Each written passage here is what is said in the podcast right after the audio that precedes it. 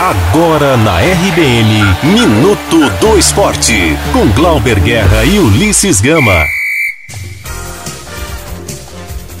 Glauber Guerra. O Bahia venceu o Nacional do Paraguai por 3 a 0 ontem na Arena Fonte Nova pela Copa Sul-Americana e colocou a crise para escanteio.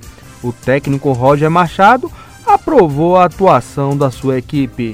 Foi bom vencer, né? encaminhamos a, a uma vaga importante, né? deu um passo importante, né? embora não tenha nada decidido, mas é uma vantagem considerável, né? que a gente atuou bem. Esse aí foi o técnico Roger Machado do Bahia.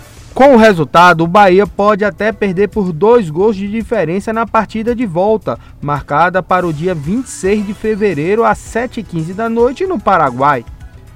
Com portões fechados à imprensa, o Vitória se reapresentou hoje e iniciou a preparação para a partida diante do Frei Paulistano domingo às 6 da tarde no Barradão pela Copa do Nordeste.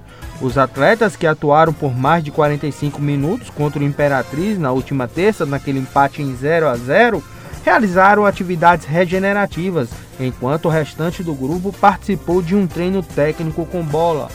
O Vitória tem 5 pontos e ocupa a segunda posição no grupo B do Nordestão. Eu sou Glauber Guerra e você está na RBN Digital.